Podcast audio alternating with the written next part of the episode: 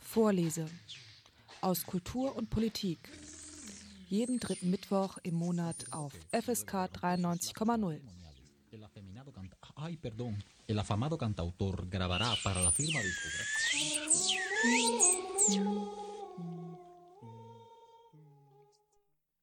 Das wichtigste Wissen. Ein Titel, der zunächst erschlägt. Sofort beginnt es im Kopf zu rattern. Was gehört denn dazu? Und was nicht? Ein jeder beantwortet die Frage anders. Wissen ist subjektiv. Und dennoch geht es in der heutigen Sendung Vorleser aus Kultur, Wissenschaft und Politik hier auf FSK 93,0 um das wichtigste Wissen. Nicht abstrakt, nicht real, es steht auch kein Wissenstest auf dem Sendeplan. Es geht um ein Buch, beziehungsweise genauer gesagt um ein Bändchen.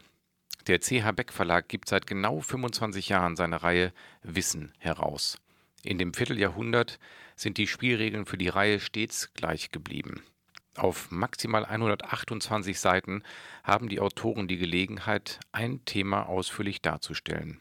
Und für jeden Band zeichnet ein ausgewiesener Fachmann, eine ausgewiesene Fachfrau verantwortlich.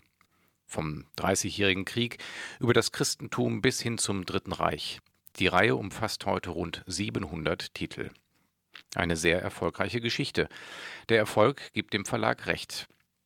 Die Reihe, um immer neue Themen zu erweitern. Selbstverständlich wird das 25-jährige Jubiläum gefeiert mit einem Jubiläumsband. Das wichtigste Wissen. An dieses Mammutprojekt hat sich Ernst Peter Fischer gemacht. Ernst Peter Fischer ist Physiker und lehrte als Professor an den Universitäten Konstanz und Heidelberg. Wissenschaftsgeschichte. In der heutigen Sendung werden wir über seinen Jubiläumsband sprechen und unter anderem die Frage klären, wie man ein solch komplexes Thema auf 128 Seiten eindampfen kann. Guten Abend, Herr Fischer. Guten Abend, Herr Gut. Ja, als äh, wir haben heute in der Sendung ja ein ganz tolles Thema, denn wer Zugang dazu hat, der hat Glück gehabt, das Thema Wissen, das die Menschen von jeher begeistert. Ja. Als die Idee entstand oder Sie gefragt wurden, dass, ob Sie in der Reihe Becksche Wissen den Band Das wichtigste Wissen herausbringen möchten, was war da Ihre erste Reaktion? Oh Gott, das geht niemals auf 128 Seiten oder ja, yeah, ich habe schon eine Idee, wie ich das Thema einfange und ich lege sofort los. Also als ich die Einladung oder die Aufforderung des Verlages bekam, war ich zunächst mal überrascht, denn wenn ich selbst ein Buch geschrieben hätte mit dem Titel Das wichtigste Wissen und hätte das einem Verlag angeboten, die hätten sich kaputt gelacht. Also ich meine, die, das kann nur umgekehrt, nämlich ein Wunsch eines Verlages sein. Und dann habe ich äh, gehört, dass, sie, dass, der, dass die Bäckerei Wissen, die ich sehr schätze, ihr Jubiläum feiert und man hat geplant, so ein Band herauszugeben.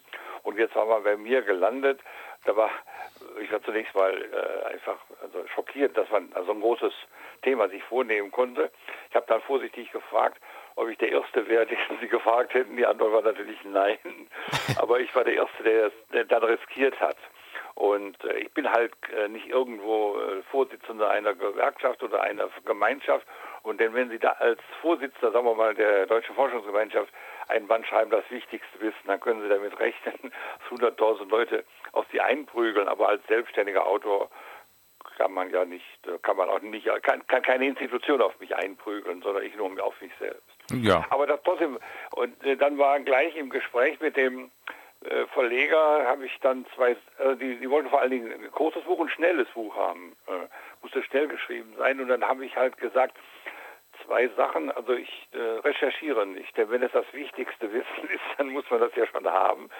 Wenn ich das jetzt mir noch holen muss, kann es ja nicht so wichtig sein. Und das andere ist, eine, und es müssten die Naturwissenschaften sein, weil ich nicht wirklich Althistoriker bin oder Philologe bin oder Philosoph bin auch Kunsthistoriker. Also ich kann nur mich am Naturwissenschaftlichen orientieren. Und dann ist der Vorschlag im Gespräch entstanden mit dem Lektor, dass die, Gott hat die Welt in sieben äh, Tagen geschaffen und der Mensch hat das Wissen in sieben Kapiteln geschaffen. Und dann hatte man eine grundlegende Einteilung und jetzt konnte man anfangen, das zu verfeinern. Sie können sich ausrechnen, bei 128 Seiten, wie viele Seiten Sie für ein Kapitel haben. Und dann haben wir halt an, an, entlang der Schöpfungsgeschichte uns sowas ausgedacht. Jetzt sind Sie mir schon zwei, drei Fragen vorweg geprescht. Ich muss Sie wieder einfangen und noch einmal zurückholen. Genau, aber gar kein Problem. Das ist ja im Gespräch einfach so. Und Sie ja. sind im Thema drin. Genau, Sie haben es schon selbst angesprochen. Mir ist es beim Lesen auch aufgefallen. Ist, äh, man erkennt deutlich die Handschrift des Naturwissenschaftlers hier. Und ähm, da habe ich selbst ja. drüber nachgedacht, wenn ich das Buch geschrieben hätte, wäre es viel historischer gewesen. Ich hätte es vielleicht chronologisch, historisch aufgebaut, weil ich eher Historiker bin. Ja. Es, ist, es steckt Subjektivität mit drin, das geben Natürlich, Sie auch zu. Also das wichtigste Wissen ist nicht etwas, also sagen wir so einen objektiven Charakter erreicht, sondern also wenn, wenn sagen wir, ein, ein Theologe das geschrieben hätte oder ein Kunsthistoriker oder ein Chemiker oder sowas, der hätte der natürlich ganz andere Sachen gehabt oder sagen wir mal ein Politiker für, für alle diese Leute gibt es das wichtigste Wissen und das ist jetzt die Frage, äh, also wenn Sie, wenn Sie da gerade, äh, also wenn Sie gerade ansprechen. Und deshalb habe ich gesagt, also meine Orientierung sind die Naturwissenschaften, aber ich kann mich natürlich versuchen, da an der Schöpfungsgeschichte entlang zu hangeln, die ja auch äh, sozusagen, wenn man so will, das Entstehen eines Naturgeschehens äh, darstellt. Und da gehören die Naturwissenschaften dazu. Ich glaube schon, dass die Naturwissenschaften viel wichtiges Wissen haben und das habe ich jetzt versucht zusammenzustellen. Nee, da haben Sie nicht Unrecht. Sie haben es schon angesprochen, Ihr Lektor Stefan von der La hatte diese Idee mit den sieben Kapiteln, so beschreiben Sie das, ähm, angelehnt an die Bibel, an die Schöpfungsgeschichte. Auch da ist ja schon eine Setzung drin, dass man sich den, ein christliches Setting gibt. Also, kein, also zunächst mal glaube also ich denke, dass wir alle äh, also aus einer Kultur stammen, die ganz früher mal zunächst mal christlich war und äh, Transzendenzerfahrung gemacht hat. Also das ist diese Achsenzeit, wo man entdeckt, dass es sozusagen ein Jenseits zum Diesseits gibt. Und das ist, geht den Naturwissenschaften voraus. Die äh, Naturwissenschaften kommen das viel später, haben dann, wenn, dann in der menschlichen Entwicklung. Und insofern kann man das ruhig berücksichtigen. Also ich würde, ich würde nicht sagen, dass die Bibel ein Physikbuch ist, aber ist, man kann sich an der Geschichte orientieren. Da steckt ja so Urwissen Wissen der Menschen drin. Und wenn man Wissen darstellt, dann sollte das dazugehören und das kann man auf diese Weise mit reinnehmen. Also ich persönlich bin kein gläubiger Mensch. Ich äh, orientiere mich anders. Also so, ich denke schon, dass es sowas wie eine zentrale Ordnung gibt, aber ich würde da nicht von einem Gott sprechen. Also insofern ist mir diese Bibel als Literatur sehr angenehm, aber nicht wirklich als Glaubensbekenntnis. Ja, und wie Sie schon sagen, ist es natürlich Sie beschreiben es, es hat auch eine gewisse Mystik. Natürlich, die Zahlen tauchen immer wieder auf in, im menschlichen Zusammenleben, wenn man Kalender anguckt, Wochentage und so weiter. Aber es ist natürlich eingeschränkt, das meine ich aber jetzt, verstehen Sie mich da nicht falsch, wirklich nicht als Kritik an, an dem, so wie Sie es aufgebaut haben, aber das Buch ist natürlich dadurch dann auch automatisch etwas eurozentristisch. Da kann man natürlich auch eine Kritik erfahren, dass man sagt, Mensch, das ist eher zentral europäisch geschrieben. Ja, also, aber ich meine, Sie haben halt einen Autor gefragt, der in dieser Kultur aufgewachsen ist. Also wenn Sie jetzt einen chinesischen Autor gefragt hätten oder einen afrikanischen Autor, der hätte ganz andere Dinge äh, angezogen. Aber das ist, das ist sozusagen meine Vor die Vorgabe des, der Fragestellung. Also wenn ich als in Deutschland geborener, in Europa aufgewachsener Mensch ähm, über das Wichtige, ein naturwissenschaftlich orientierter Mensch das wichtigste Wissen beschreibe, dann können Sie schon ungefähr sagen, was drin steht. Sie müssen es jetzt nur nett erzählen. Das ist die Aufgabe. Also ich kann das, ich kann sozusagen nicht die chinesische Kultur sozusagen äh, inkorporieren, obwohl ich die versuche. Äh, äh, darauf hinzuweisen, dass es da große Gedanken gibt, dass es da große Entwicklungen gibt. Also die, die geht ja nicht unbemerkt vorbei, aber ich bin halt äh, also eurozentrisch, wenn Sie so wollen, ausgerichtet. Ja, aber wie gesagt, Sie haben es gerade selbst schon angesprochen, wir kommen gleich auch, wenn wir genauer ins Buch einsteigen im Laufe der Sendung, werden wir auch auf den Punkt kommen, nämlich wie Sie es gerade sagten, China taucht natürlich auf und es taucht auch immer mal kleine Versatzstücke auf, die jenseits des europäischen Kosmos verortet sind. Ähm, Sie haben es gesagt, es ist genau, es trägt eine persönliche Handschrift, aber es gleichzeitig auch war Ihnen wichtig, so lese ich daraus, dass es gut zu lesen ist, dass es Lust auf mehr macht. Es ist jetzt keine Aneinanderreihen von Fakten, keine Tabellen, keine Statistiken, sondern wirklich ein lesbarer Text geworden. Also die Idee ist, also ich habe immer so die Hoffnung, dass, so, dass man so, so ein Kapitel durchgehend lesen kann. Man muss nicht jeden Inhalt sich merken oder jeden Dat jedes Datum sich merken oder jeden Gedanken nachvollziehen, sondern einfach Freude haben, da mal durchzugehen, damit so eine Art Kapitel also über die Energie, ein Kapitel über das Leben, ein Kapitel über die Geschichte drin ist. Und dann kann man gewissermaßen da einfach mal also selbst eintauchen und dann äh, wahrscheinlich eine Menge eigener Gedanken dabei entwickeln. Das wäre ja sowieso das Wichtigste, dass man dabei selbst seine Ideen entfaltet. Aber die, ich hoffe eben, dass diese Sachen so, äh, die Kapitel so geschrieben sind, dass man die sozusagen gewissermaßen in einem durchlesen kann. Die sind ja auch nicht so lang. Also ich war nicht in einem sozusagen in ein paar Minuten, aber äh, nicht, dass man da jetzt sozusagen chronisch anfühlt, jetzt was da alles gemacht worden ist. Es ist ja, das meiste Wissen steht ja nicht in dem Buch, sondern nur das wichtigste Wissen. Also es ist unendlich viel, was man ausgelassen hat. Und ich hatte auch zwischendurch dem Verlag immer mal wieder geschrieben, ob man nicht doch noch zehn Seiten mehr und noch 20 Seiten mehr, wurde gnadenlos abgelehnt. Das war die Bedingung, 128 Seiten. Und dann haben sie was zu tun, ja. Ja, und das, das, das, sprechen Sie an, das fasziniert, begeistert mich an der Reihe auch. Ne? Sie haben, ihre, ihr Band macht Lust auf die anderen 699 Bände, die schon erschienen sind mittlerweile. ja. Und ich hatte bei den allen Sendungen, die ich zu diesem, dieser Reihe gemacht habe, ging es allen ja irgendwie ähnlich. Ich finde es aber toll, dass sie es nicht aufweichen. Ich hatte diese 128 Seiten. Ich hatte und da, da gibt es viele Parallelen. Da muss ich gerade kurz einmal erzählen, dass ähm, ich hatte auch den Autor von Asterix da, die haben auch festgelegt die Bände und haben dann manchmal das Gefühl, oh nee, wir würden es gerne ein, zwei Seiten länger machen. Nee, es ja, ist festgelegt. Genau, und hier sind es 128 ja. und beim manchen ich habe es in der Anmoderation erwähnt, es gibt einen Band, den ich hier hatte, das Dritte Reich, wo ich auch erst dachte, man, das ist ja gar nicht möglich. Und dann kommen da doch fantastische Sachen bei raus, die nicht den Anspruch haben, alles zu umfassen, aber doch sehr gut recherchiert sind und von ausgewiesenen Fachleuten geschrieben wurden. Also das, das, das reicht Es gibt dieses wunderbare Buch von Sebastian Hafner, Anmerkungen zu Hitler. Das sind so 150 Seiten. Und ich dachte auch, Drittes Reich und Hitler, das muss dann mindestens 1000 Seiten haben. Nein, der Hafner hat das auf 128 Seiten, mal, zusammengestellt. Und da ist natürlich eine unheimliche Dichte drin. Aber die Dichte ist ja nicht erschöpfend, sondern sozusagen nur anregend gemeint. Und das ist sozusagen für mich auch das Vorbild gewesen. Also wenn man so, wenn man überhaupt, wenn ich mir auch Vorbilder äh, nehmen darf. Aber der hat natürlich was ganz anderes geschrieben. Aber ich, das müsste doch in der Naturwissenschaft auch gehen. Und ich glaube, dass es so zentrale, elementare Setzungen gibt in der Naturwissenschaft, die natürlich so nicht allein nur Naturwissenschaft sind, sondern irgendwie merken, also deutlich machen, dass man sozusagen in einer ganzen Kultur schwebt und die Naturwissenschaften dazu beitragen. Das ist ja die Idee. Also das Verständnis von Atomen, das Verständnis des Lebens, das gehört ja zu unserer Kultur. Da bin ich ganz bei Ihnen. Bevor wir jetzt letzte Frage zu dem, äh, von, ja, zu dem Gesamtkonzeptbuch, bevor wir dann in die einzelnen Kapitel in das Buch direkt reingehen im Laufe der Sendung, würde mich noch einmal interessieren, Herr Fischer, wie lange haben Sie dafür gebraucht, bis das Buch letztendlich fertig war? Wie lange war die Phase des Sortierens und dann letztendlich des Schreibens? Das kann ich gar nicht einschätzen. also das ist natürlich eine gemeine Frage.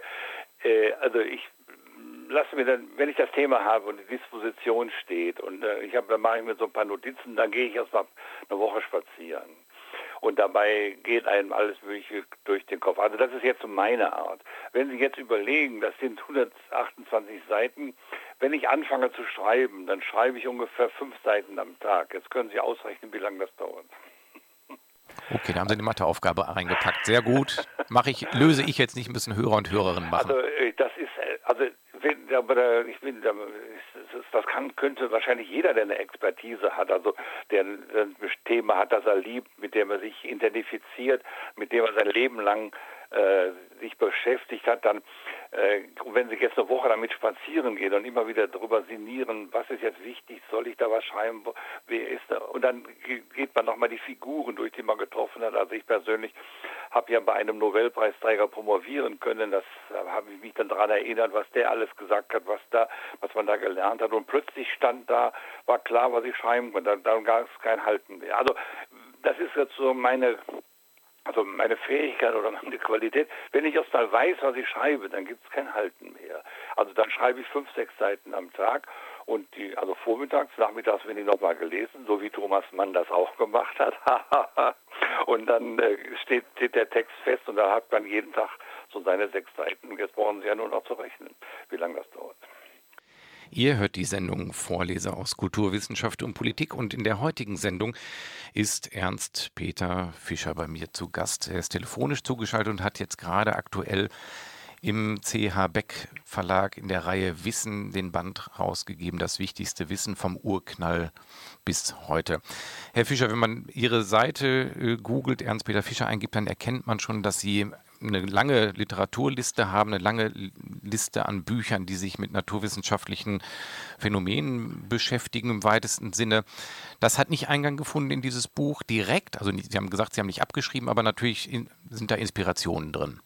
Ja, also ich bin beschäftigt, also ich beschäftige mich seit ich Schüler war mit äh, Physik und Biologie. Das hat mich immer fasziniert. Also ich habe immer das Gefühl gehabt, dass ich mit Gedichten und philosophischen Texten nicht zurechtkomme. Aber die Physik und die Mathematik und das Biologische, das Wissenschaftliche, das äh, fasziniert mich. Und da habe ich das auch studiert und zwar möglichst weit und breit und habe dann auch bei einem Nobelpreisträger promovieren können. Und dieser Herr heißt Delbrück, Max Delbrück.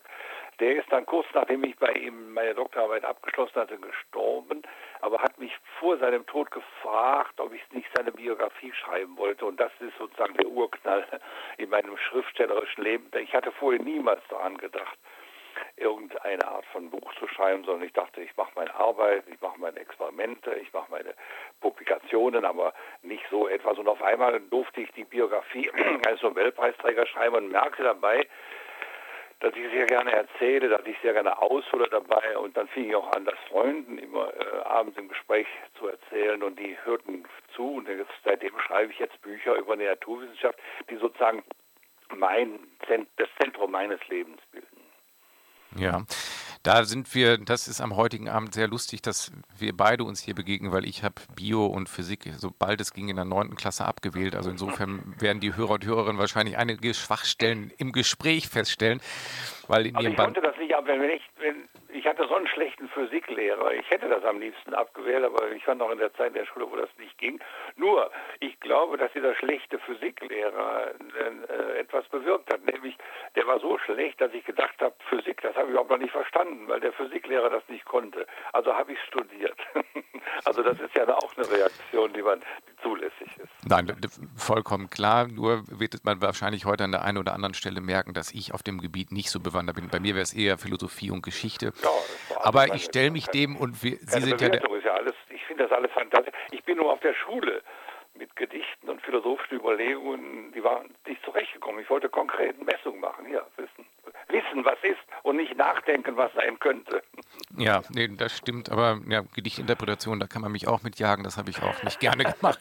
Alternieren mit Auftakt, erinnere ich mich noch. Ja. Herr Fischer, wir, kommen, wir springen in Ihr Buch rein. Es ist ja. gegliedert, wie wir im Eingangs der Sendung gesagt haben, ähm, in sieben Kapiteln, also angelehnt an die Bibel oder natürlich auch an andere ähm, Dinge wie die Woche mit sieben Tagen.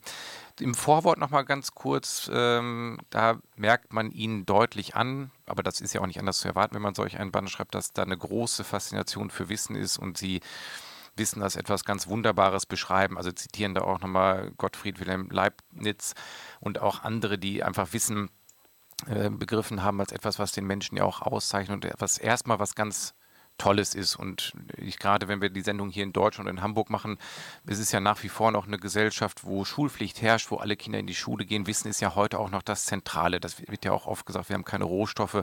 Wissen ist das, was äh, wir als äh, Faustpfand haben, kann man sagen.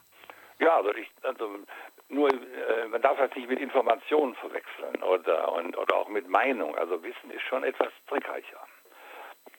Also ich meine, man muss sich, man muss daran verarbeiten. Und, aber man kann sich davon auch äh, verzaubern lassen oder man kann stolz darauf sein. Also ich finde, Wissen ist vor allen Dingen etwas, worüber man mit anderen sprechen kann. Und das finde ich immer wichtig. Ich sage manchmal gerne, äh, es gibt ja diesen berühmten Satz, Wissen ist Macht. Und dann sage ich manchmal gerne, Wissen ist Macht und macht Freude. Und äh, das, ich glaube nämlich, also erstens, dass man mit Wissen viel erreichen kann, seine Handlungen äh, äh, äh, orientieren kann. Aber es macht doch einfach Freude, etwas zu wissen. Also ich meine, was Bach gekonnt hat, wie Goethe gelebt hat, wie was Newton gedacht hat, was die Chemie im 18. Jahrhundert hervorgebracht hat. Ich möchte das einfach wissen. Ich finde das toll, wenn man das weiß und dann seine eigene Geschichte sozusagen immer zur, Ken also zur Kenntnis nehmen kann und darauf gewissermaßen aufbauen kann. Also ich finde, Wissen ist doch ein ungemein spannendes und lohnendes und zauberhaftes Ding. Da bin ich ganz bei Ihnen, wie man heutzutage sagen würde. Sie starten den Band dann im ersten Kapitel mit der Überschrift Das Licht und seine Energie und beginnen auch dort wieder mit einem Mose-Zitat, ähm, wo man dann noch mal, doch nochmal so einen Verweis zur Bibel hat. Das Licht und seine Energie, warum zu Beginn? Begründet durch den Spruch, es werde Licht, den alle kennen und wahrscheinlich niemand weiß, von wem er kommt. ja, auf der einen Seite, auf der anderen Seite ist ähm, das äh, Wesentliche am Licht, also wenn Sie jetzt das Wissen angeht, das ist die erste Stelle, wo die Physiker gemerkt haben, dass sie Fragen äh, nicht, dass sie keine eindeutigen Antworten mehr geben können. Dass die berühmte Entdeckung von Albert Einstein, dass Licht, Welle und Teilchen zugleich ist. Das heißt, Licht ist nicht etwas, was ich eindeutig bestimmen kann, sondern es gibt Anfragen, die die Wissenschaft stellen und nicht beantworten kann. Ich finde das äh, erstaunlich. Also das hatte man vorher immer nur der Philosophie zugemutet. Also die kann ja nie sagen, was Gerechtigkeit ist oder sowas ähnliches. Da kann man ewig drüber diskutieren, man weiß ungefähr. Aber in der Physik sollte man auch sagen können, was Licht ist, was ein Elektron ist, was ein Atom ist und so weiter. Ich muss nur das geeignete Experiment machen und die Antwort ist, geht nicht. Man weiß nicht, was Licht ist also das ist ja der berühmte Satz von Einstein kurz zu seinem Tod. Heute meint jeder zu wissen, was Licht ist, aber er irrt sich. Also sie irren sich, die Lumpen. Also Einstein war richtig böse darüber, dass die Leute nicht merkten, dass man da nicht wusste. Also es ist nicht so, dass man nicht eine Menge weiß und messen und experimentieren kann und Laserstrahlen herstellen kann und Birnen bauen kann. Sondern wenn ich jetzt frage, was die Natur des Lichtes ist, was das Wesen des Lichtes ist, dann stehe ich eben etwas komisch da. Und das finde ich wunderbar. Das bedeutet für mich positiv ausgedrückt, dass das Licht ein Geheimnis bleibt. Und es gibt nichts Schöneres als das Geheimnisvolle. Ja, und da, das muss man wissen. Nee, das stimmt. Und da sind Sie jetzt natürlich der, der, der Fachmann, das müssen Sie nochmal genauer erklären. Ich, ich weiß ansatzweise, Sie versuchen auch diese, also Einsteins, äh, Einstein damit einfließen zu lassen, dieses Jahr 1905, äh, was, was sehr einschneidend gewesen ist, also ja. äh, für Entdeckung von Einstein. Lichtgeschwindigkeit, das kann man noch irgendwie verstehen, äh, aufgeteiltes Licht, Durchbrechung und wie auch immer. Aber Sie sagen, es ist natürlich ein Geheimnis geblieben.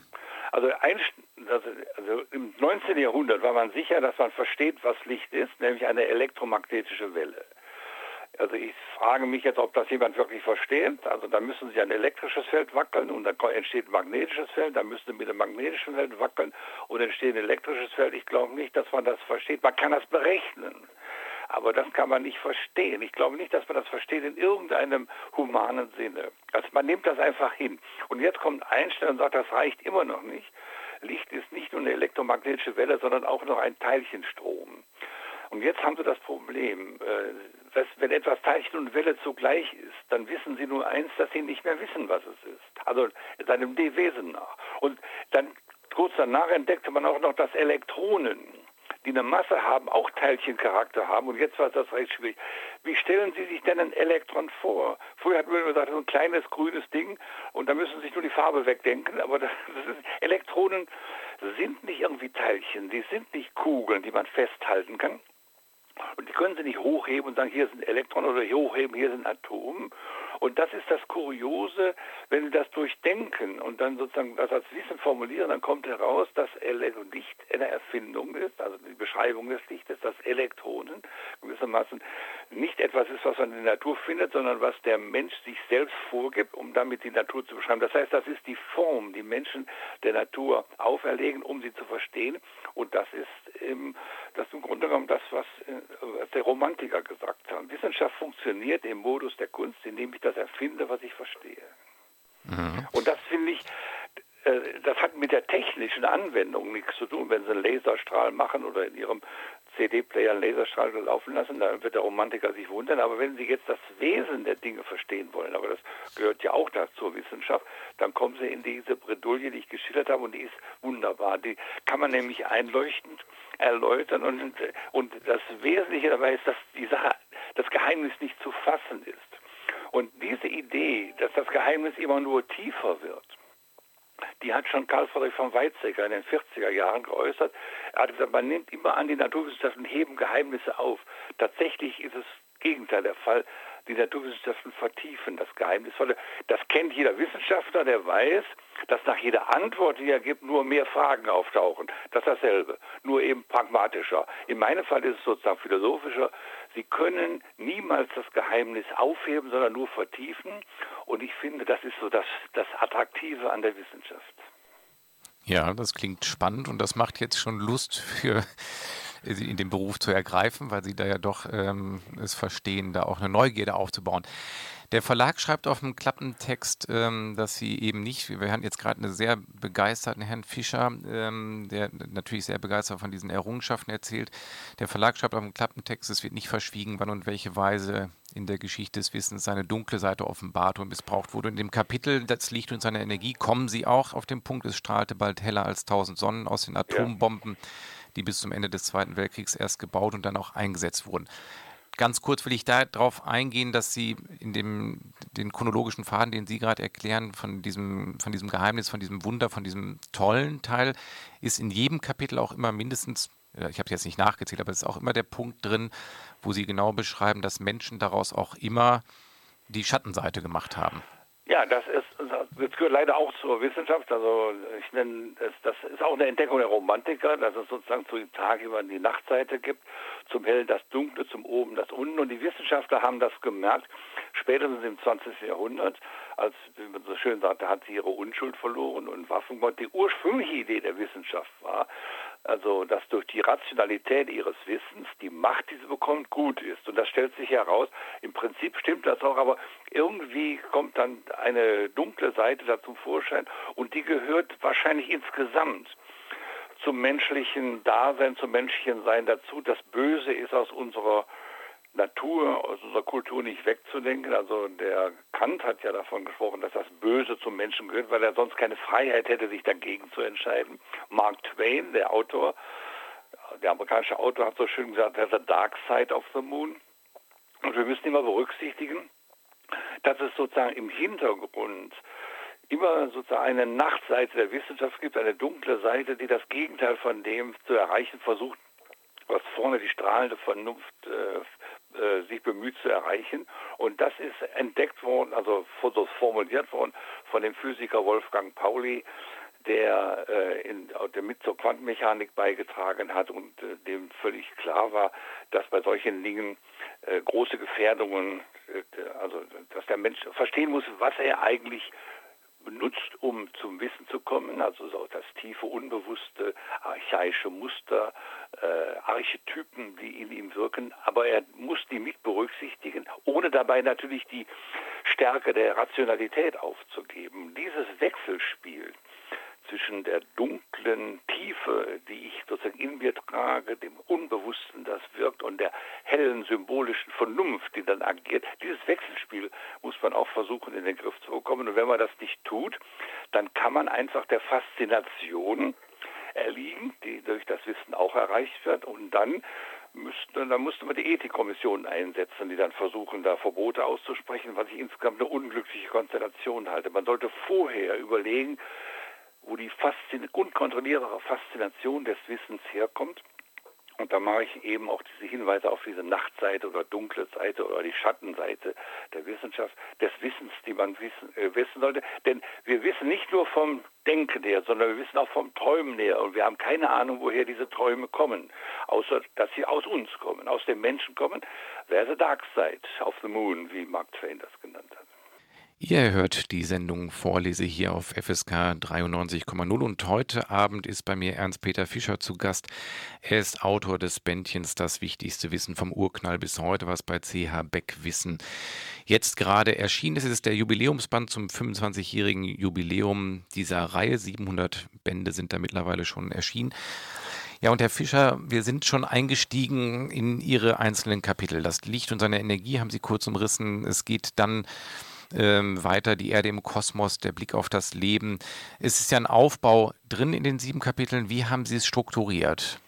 Also die, die Orientierung war einfach an den sieben Tagen der Schöpfung und am Anfang spricht ja jemand, es werde Licht und dann äh, Licht ist natürlich ein spannendes Thema, was das Wissen angeht. Für mich ist aber vor allen Dingen äh, am ersten Kapitel wichtig, deshalb heißt das ja das Licht und seine Energie, dass äh, ganz am Anfang, bevor das Licht war, war schwebte Dunkelheit über der über dem Urflut.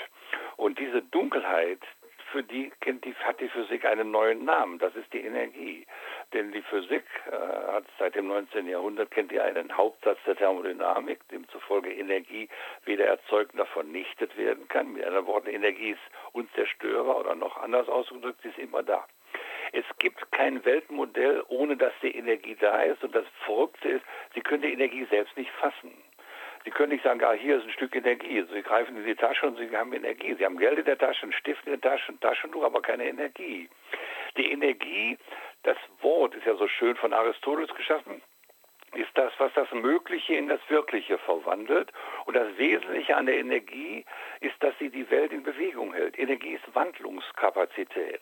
Und die Welt ist voller Wandlungskapazität und die fängt im Dunkeln an. Und das Erste, was passiert, ist, dass die dunkle Energie in Licht verwandelt wird. Und seitdem können wir sozusagen die Schöpfung begutachten. Also das ist, das kann man jetzt alles so schön literarisch oder poetisch darstellen, aber es ist wie der Physik äh, man kann die Physik daran anknüpfen, aber man muss dann eben sagen, dass diese Dunkelheit der Bibel die Energie der Physik ist die beherrscht die ganze Szenerie. Und das ist ein unheimlich spannendes Thema, wenn Sie sich da philosophisch drauf einlassen. Nicht physikalisch. Physikalisch ist Energie etwas, was eine Maschine antreibt, Schluss. Oder wo Sie bezahlen müssen in Kilowattstunden oder sowas. Aber philosophisch ist Energie ein unheimlich spannendes Thema. Also wie gesagt, das ist das, was man braucht, um das Mögliche wirklich werden zu lassen. Und das tun Sie den ganzen Tag. Die Welt ist eigentlich etwas, was sich ununterbrochen wandelt. Die Welt, Welt hat noch nie etwas getan, als sich, äh, nie etwas anderes getan, als sich zu wandeln, aber das geht nur mit Energie. Die Energie bleibt da fest und ich finde das unglaublich. Alles wandelt sich, nur das Was wandelt selbst nicht. Das ist eine unwahrscheinliche Idee. Die hatte Aristoteles ganz am Anfang, der von einem unbewegten Beweger gesprochen hat. Und da finde ich dann immer grandios, dass solche Leute das alle schon gewusst haben. Wir haben das nur anders genannt. Also in der Tiefe des Wissens ist das alles vorhanden. Wir müssen es nur langsam rausholen. Also irgendwie ist alles schon da, so wie die Alchemisten geglaubt haben, das Gold ist immer schon da. Wir müssen es nur rausholen. Wir müssen das Wissen nur rausholen. Ich finde das unheimlich spannend. Ich könnte das, das den ganzen Tag weiterreden. Ja, nein, das glaube ich. Das ist ja, ich glaube, Gesellschaften brauchen immer, brauchten immer neugierige Menschen, brauchten immer Leute, die immer weiter gefragt haben, wie Sie es eben auch gesagt haben. Wenn man eine Frage beantwortet hat, taucht zack schon die nächste auf. Ja, ja. Das wird ja hoffentlich auch immer so bleiben. Ich denke da immer in den Kategorien, also auch bei totalitären Staaten, dass ich hoffe, dass das Gehirn nie ganz erforscht wird, weil das ja auch so einen Zauber beinhaltet, ja, den man. Könnte äh, sicher sein, das wird. Das nee, da, da, bin ich mir auch relativ sicher. Sie schreiben dann. Davon, wenn Sie davon diesen totalitären Staaten sprechen, ich glaube, dass die totalitären Staaten die ganzes Wissen aus den offenen Gesellschaften beziehen. Nur nebenbei gesagt ein sehr schöner Querverweis. Im zweiten Kapitel die Erde im Kosmos, Sie hatten es eben besprochen, das hatte ja. mich fasziniert. Es sind zwei Sachen, die mich dann als Laie faszinieren. Da schreiben Sie einmal, warum ist der Nachthimmel so schwarz, ja. wie ihn die Augen und die Teleskope zeigen. Ja, das ist eine schöne Frage, die ist schon aus dem 18. Jahrhundert immer wieder diskutiert worden. Ein Herr Olbers hat sich damit beschäftigt und er wollte das wissen, denn also das ist die einfache Sache ist die, Sie stehen in einem Wald und betrachten einen Baum und drehen sich rum, aber drehen sie andere Bäume. So, jetzt dreht sich die Erde rum und warum setzen sich andere Sonnen? Also Sie können ja nicht sagen, dass es nur eine gibt, sondern das müsste ja viele geben, so wie viele Bäume gibt. Und warum ist der Himmel nicht gleißend hell? Und die Sache, Antwort ist ganz trickreich und kompliziert. Ich empfehle dafür mein Buch. Also ist ja auch nicht von mir, sondern da, da müssen viele Sachen zusammenkommen. Also wenn Sie diese einfache Frage warum es nachts dunkel wird, also die Sie sozusagen durch den Blick aus dem abendlichen Fenster, also Abend aus dem Fenster äh, erfassen, wenn Sie verstehen wollen, dann können Sie nicht einfach irgendwas murmeln, sondern da müssen Sie physikalische Grundannahmen machen. Sie müssen ein Urknallmodell voraussetzen, Sie müssen eine Expansion voraussetzen, Sie müssen eine Zeit voraussetzen, Sie müssen Lichtströme voraussetzen. Wenn das alles zusammenbringt, wird Ihnen plötzlich ganz einfach klar, dass Sie sozusagen so weit zurücksehen, äh, bis tatsächlich die, äh, die Atome anfingen überhaupt zu existieren. Also sie sehen bis zum Anfang der Zeit zurück und das finde ich unwahrscheinlich äh, einfache Gedanken, die man da mag. Also da könnte mich viel begeistern. Ich könnte jedes Mal, wenn ich abends spazieren gehe, jeden packen und sagen, sagen Sie mal, warum ist hier dunkel der Himmel? Erklären Sie mir das mal. Sehen Sie nicht, was Sie für ein Weltbild vor Augen haben die ganze Zeit? Also das ist das Spannende am Wissen. Man kann ununterbrochen sich darüber freuen, es mit anderen versuchen zu teilen und da, das deshalb das ist, das ist das, das ist das wichtigste Wissen, dass man mit anderen austauschen kann. Man muss in den Dialog gehen, das stimmt. Ja, ja, das, das, das Wissen ist dialogisch. Ja. Gehe ich denn recht in der Annahme, das habe ich auch mit, auch mit Begeisterung gelesen, weil das geht mir bei Abendspaziergängen oft so, dass ich das äh, für mich das Wissen habe. Ich hoffe, dass ich da nicht irre, dass ich ja äh, salopp gesprochen in die Vergangenheit gucke, wenn ich nach oben gucke. Ja, weil das, das Licht. Die großartige Beobachtung von Alexander von Humboldt, mhm. also da in Südamerika äh, das Kreuz des Südens anschaut, da wird ihm plötzlich klar, dass der Blick in den Raum ein Blick in die Zeit ist. Und damit wird ihm klar, dass Raum und Zeit gar nicht zu trennen sind für den beobachtenden Menschen. Und das nennt man heute Raumzeit. Dafür braucht es dann die Relativitätstheorie von Einstein, die aber von dem aus gesehen philosophisch oder poetisch oder human ganz selbstverständlich ist. Ich finde, dass wir, wir können gar nicht Sie können gar nicht eine, äh, die Zeit wissen, ohne dass da bei einer Uhr, also äh, von einer Uhr ablesen, ohne dass die, das Licht von der Uhr zu Ihnen kommen muss. Also Sie haben, sehen immer die Zeit etwas später, als sie wirklich ist. Also der Raum und Zeit sind untrennbar. Und mhm. das finde ich, und das müssen, und, und das müssen halt ernst nehmen. Das ist vieles so in der, beim Wissen sie wissen manche Dinge und nehmen sie aber nicht ernst genug. Also ich sage zum Beispiel immer, die Griechen haben schon gewusst, dass es Atome gibt. Aber die haben die Idee nicht ernst genommen. Denn wenn sie die Idee des Atoms ernst nehmen, müssen sie fragen, wie groß die Dinger sind. Und wenn sie das tun, landen sie in der Quantenphysik des 20. Jahrhunderts. Aber die Griechen haben damit gespielt. Haben nichts dagegen, wenn man mit Wissen spielt. Aber wenn man Wissen ernst nimmt, kommt auch die dunkle Seite wieder zum Vorschein. Äh, also das ist, Wissen ist unheimlich spannend. Sie können mit dem Sie, oberflächlich zufrieden sein, Sie können in die Tiefe damit rutschen und das ist ununterbrochen was Neues finden und Wissen ist sozusagen immer offen und nie zu Ende. Und es hat sehr humorvolle Seiten. Ich muss da gerade eine Stelle rausgreifen aus Ihrem Buch, wo Sie beschreiben, dass der Theologe und Bischof James Usha, ich hoffe, dass ich ihn richtig ausspreche, ja. durch Addieren aller in der Bibel enthaltenen Zahlen ein exaktes Datum feststellen konnte, wann die Erde erschaffen wurde und später dann jemand noch eins draufsetzt und auch die Uhrzeit festlegen ja, das konnte. Ich unheimlich gut. Also ja. und und dann, kommt Charles Darwin, der liest das und er sagt, also 4000 vor Christus, am 23. Oktober 4000 vor Christus um 9 Uhr morgens, nee, um 9 Uhr morgens hat der liebe Gott gar nichts gemacht.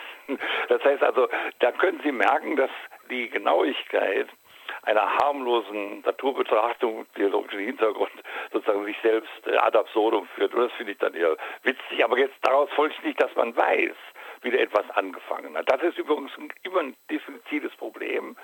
Wie hat eigentlich wirklich etwas angefangen? Wann ist so zum Beispiel eine Energie irgendwo da, das so verdichtet ist, dass dabei Materie entsteht? Was, wann, was, wann fängt ein Atom an? Und wenn Sie Atome haben, wann fängt der Atom an, einen Stoff zu ergeben? Also das war früher in der Antike, war das die Frage, wann, wenn Sie eine Erbse haben, haben Sie eine Erbse, wenn Sie 10.000 Erbsen haben, haben Sie einen Haufen Erbsen. Wann fängt der Haufen an? bei 12 Erbsen, bei 2000 Erbsen, wann fängt der Haufen an? Also das ist immer so eine klassische Frage und die Naturwissenschaftler können da auch eine Menge zu sagen, aber es wirkt dann eher nur lustigend, wenn sie versuchen, das genau festzulegen. Und man vertut sich natürlich teilweise, also da muss ich gerade nochmal drauf eingehen, weil Sie das eben in Darwin erwähnt haben, dass das auch immer verschiedene Facetten hat und die Menschen auch eingebunden waren, natürlich auch ein Stück weit in ihrer Zeit, weil mir ist dann hier deutlich geworden im dritten Kapitel Ihres Buches, dass auch Darwin, so wie es ja manche ähm, Kreationisten behaupten, dass das der Teufel per se ist, er hat den Schöpfer ja gar nicht komplett abgelehnt, sondern äh, kommt ja in seinem Buch auch zu dem Satz, es ist wahrlich etwas Erhabenes in der Auffassung, dass der Schöpfer den Keim allen Lebens, das uns umgibt und so weiter. Er hat einen Schöpfer ja gar nicht negiert mit seiner Entstehung der Arten. Nein, also er, hat über den Anfang des Lebens hat er sowieso nichts gesagt. Er hat über den Ursprung der Arten was gesagt und hat dann Selektionsprinzip eingeführt. Und als er starb, da ist er ja äh, in, äh, in der Kirche beerdigt worden und der Priester, der dazu gesprochen hat, gesagt, Darwin hat uns gezeigt, dass Gott das Leben so gemacht hat, dass es sich, dass, dass es sich selbst machen, dass es selbst, äh, sich selbst schaffen kann.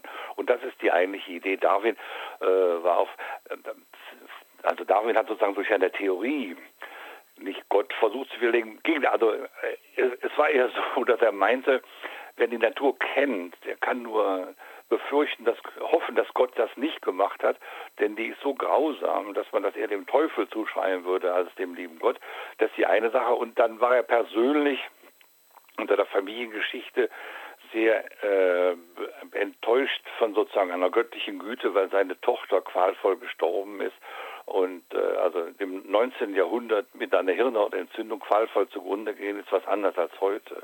Und das muss eine unheimliche Leidenszeit für ihn gewesen sein. Das hat ihn von Gott entfernt. Aber das hat nichts an seiner wissenschaftlichen Argumentationen bei der Evolution geändert. Das hat, das würde er, nie, würde er nicht mischen. Aber äh, trotz, das, aber er sah, Darwin sah nicht, dass da sozusagen ein schöpferisches Prinzip ist, außer in der Natur selbst. Und das Wesen, und das hat ihn, äh, das Wesentliche dabei ist ja, dass die Schöpfung durch Tod gelingt. Das ist eine merkwürdige Überlegung. Das ist dann später in der Ökonomie übernommen worden, dass durch die zerstörerische Innovation, sie müssen immer das Alte zerstören, um was Neues zu machen. Das ist ein evolutionärer Gedanke, der Darwin, den Darwin in der Natur gefunden. Vorlese auf FSK 93,0 hier heute Abend. In der Sendung zu Gast ist Ernst Peter Fischer, der jetzt gerade das Buch Das wichtigste Wissen im Beck Verlag herausgegeben hat. Und wir merken schon, wer die Sendung jetzt schon länger verfolgt, auch eine Stunde reicht manchmal nicht, um faszinierende Themen einzufangen. Man könnte dann eigentlich viel länger über die einzelnen Punkte noch sprechen. Eine Stunde ist ja schon eine ganze Menge. Herr Fischer, die weiteren Kapitel Ihres Buches sind der Blick auf das Leben, Umwälzung in der Geschichte, Menschen und Maschinen, Zeit für die Kunst oder vom Wissen zur Wahrheit. Und jetzt habe ich, glaube ich, eins äh, übersprungen, Homo sapiens und sein Genom, genau. Ja. Wir können nicht mehr auf alle eingehen, dazu reicht die Zeit nicht, aber ähm, vielleicht können Sie noch mal kurz eintauchen. Es geht dann quasi von der Welt im Kosmos dann doch zum Menschen zurück und auch ein kleiner Geschichtsteil ist enthalten. Ja, also ich meine, das ist so in gewisser Weise an der Schöpfung orientiert. Entsteht irgendwann der Mensch und wenn die Menschen da sind, beginnt das, was wir die Geschichte nennen. Und diese Geschichte möchte ich wenigstens in Zügen erzählen, wobei ich auf einen Punkt Wert lege, äh, den ich mit einem hübschen, netten Zitat ähm, begründe. Das ist ein Zitat, das mein Doktorvater Max Delbrück so gerne benutzt hat, bei dem äh, der, der, mal den Nobelpreis bekommen hat für seine grundlegende äh, Entdeckungen, die zur Molekularbiologie geführt haben. Delbrück hat mal gesagt, er, er hat sein ganzes Leben lang die Überzeugung gewonnen, dass man als Wissenschaftler die Welt stärker verändern kann als jeder Kriegsherr, Cäsar oder so. Und während man das tut, kann man ganz still in einer Ecke sitzen und nachdenken. Und das halte ich für wichtig. Ich halte, glaube ich, glaube, dass Wissenschaft die Welt mehr verändert und beeinflusst und die Geschichte mehr beeinflusst als äh, Schlachten, als Weltkriege oder sonst was. Wir, wir merken das nur nicht, wir wissen das nur nicht, weil unsere Historiker uns das anders beibringen, weil es in den Geschichtsbüchern anders steht. Wenn Sie zum Beispiel nur kurz überlegen, wie sie heute existieren, dann existieren sie dank Autos, dank Radios, dank Kühlschränken, dank Telefonen, dank iPhones. Und das hat ihnen kein Philosoph, kein Politiker, kein Parlament oder sonst irgendwas gemacht, sondern Grundlagenforschung der Wissenschaft. Sie brauchen Antibiotika, sie brauchen, sie haben Krankenhäuser, alles das. Und da überall sehen sie wissenschaftliches Streben, wissenschaftliches Bemühen. Und das kommt aber in den Geschichtsbüchern nicht vor, so als ob das dauernd vom Himmel fällt. Und ich halte das für eine Fehleinschätzung unserer Kultur und unserer, unseres Geschichtsverständnisses. Und äh, das Kapitel Umwälzungen der Geschichte soll, in meinem Buch soll ein bisschen dazu ermutigen, auch mal die Geschichte der Wissenschaften ernster zu nehmen. Vor allem, und dann wird das im Kapitel Menschen und Maschinen noch vervollständigt, weil ich denke, dass wir tatsächlich mehr von wissenschaftlichen Grundlagen und Grundlagenforschung abhängen, als wir gewissermaßen uns klar machen und vor allen Dingen äh, in der öffentlichen Meinung äh, erfahren. Also ich finde zum Beispiel schön, dass man erfährt, dass ein Schauspieler stirbt oder eine Schauspielerin stirbt. Aber ich würde mehr gerne davon hören, was mit den großen Wissenschaftlern, großen Forschern ist. Die kommen in den Nachrichten nicht vor, außer wenn irgendwo was schief geht. Ich finde, wir haben keine Kultur, die dem Wissen entspricht, das die Menschen erworben haben. Könnte man darüber nachdenken, das stimmt, nur wenn die Nobelpreise verliehen werden, weiß ich manchmal auch gar nicht mehr, worum es geht in der Naturwissenschaft. Ja, also da, ich, da haben Sie folgendes Recht, da gibt es ein anderes Problem. Das liegt aber daran, dass die Nobelpreise nach einem Ritus vergeben werden aus dem 19. Jahrhundert. Wir sind im 21. Jahrhundert. Also wenn Sie jetzt wirklich Leute auszeichnen wollen, die das Beste, den größten Nutzen der Menschheit gebracht haben, dann sind das nicht mehr Physiker, dann sind das vielleicht Atmosphärenforscher, dann sind das Klimatologen, aber die für die gibt es keinen Nobelpreis. Also da macht das Nobelkomitee einen großen Fehler. Irgendwann mal wird man das auch vergessen. Nur der Preis hat aus anderen Gründen Qualität, da ist ein König, da ist ein Weihespiel drumherum und so weiter. Aber ich glaube, der Nobelpreis muss aufpassen, dass er nicht äh, ins Abseits gerät weil vor allen Dingen, also es geht ja um den Nutzen der Menschheit und den machen nicht mehr die Leute, die irgendein raffiniertes physikalisches Experiment machen, so toll das intellektuell ist. Das hat aber nichts mehr mit der ursprünglichen Idee zu tun. Das ist eine Sache. Oh, aber was ich jetzt unabhängig davon, nehmen wir mal an, es gibt die Nobelpreise, dann verstehe ich nicht, oder ein anderer Preis, der vergeben wird, es gibt ja auch andere Wissenschaftspreise, dann verstehe ich nicht, warum da nicht eine Talkshow zugemacht wird. Wenn irgendein FDP-Politiker irgendein Blödsinn redet, dann wird anschließend drei Talkshows gemacht, dann muss er begründen, warum er das gesagt hat. Aber wenn der Nobelpreis vergeben wird, dann könnte man doch mal einfach einen Nobelpreisträger oder Leute, die darüber berichten, im Fernsehen zusammenbringen, um dann zu diskutieren, ob dieser Preis was der bedeutet, was das für die Menschheit bedeutet, was sie für die Kultur bedeutet, ob man da was ändern könnte. Also der Nobelpreis muss in eine ganz normale kritische Form gebracht werden, was er nicht tut. Wir gehen immer nur auf Dauerkotau, verneigen uns vor den Nobelpreisträgern, haben keine Ahnung, wie die heißen und haben sie vergessen schon, wenn Weihnachten ist. Herr Fischer, das muss geändert werden. Wir sind ja. am Ende der Sendung angelangt. Ich möchte noch einmal kurz sagen, dass es auch toll ist, dass in Ihrem Buch auch immer wieder davor gewarnt wird, dass man irgendwelche rassenleeren Herrenmenschentum bitte nicht äh, verwenden sollte und weisen auch darauf hin, auf Irrungen und Wirrungen des menschlichen Daseins. Der Band ist spannend zu lesen. Er ist jetzt, wie gesagt, im CH Beck Wissensverlag erschienen. Dieses kleine Bändchen, 128 Seiten, 9,95 Euro. Ich danke Ihnen ganz herzlich, dass Sie heute Abend äh, allen mal so ein bisschen ja, die Neugierde wieder entfacht haben, dass man vielleicht in den Buchhandel geht, sich das Buch holt. Vielen Dank. Herr Sprügel, ich danke Ihnen ganz herzlich. Ich habe mich sehr gefreut, mit Ihnen zu reden zu können. Danke. Schönen Abend. Tschüss. Ja, tschüss.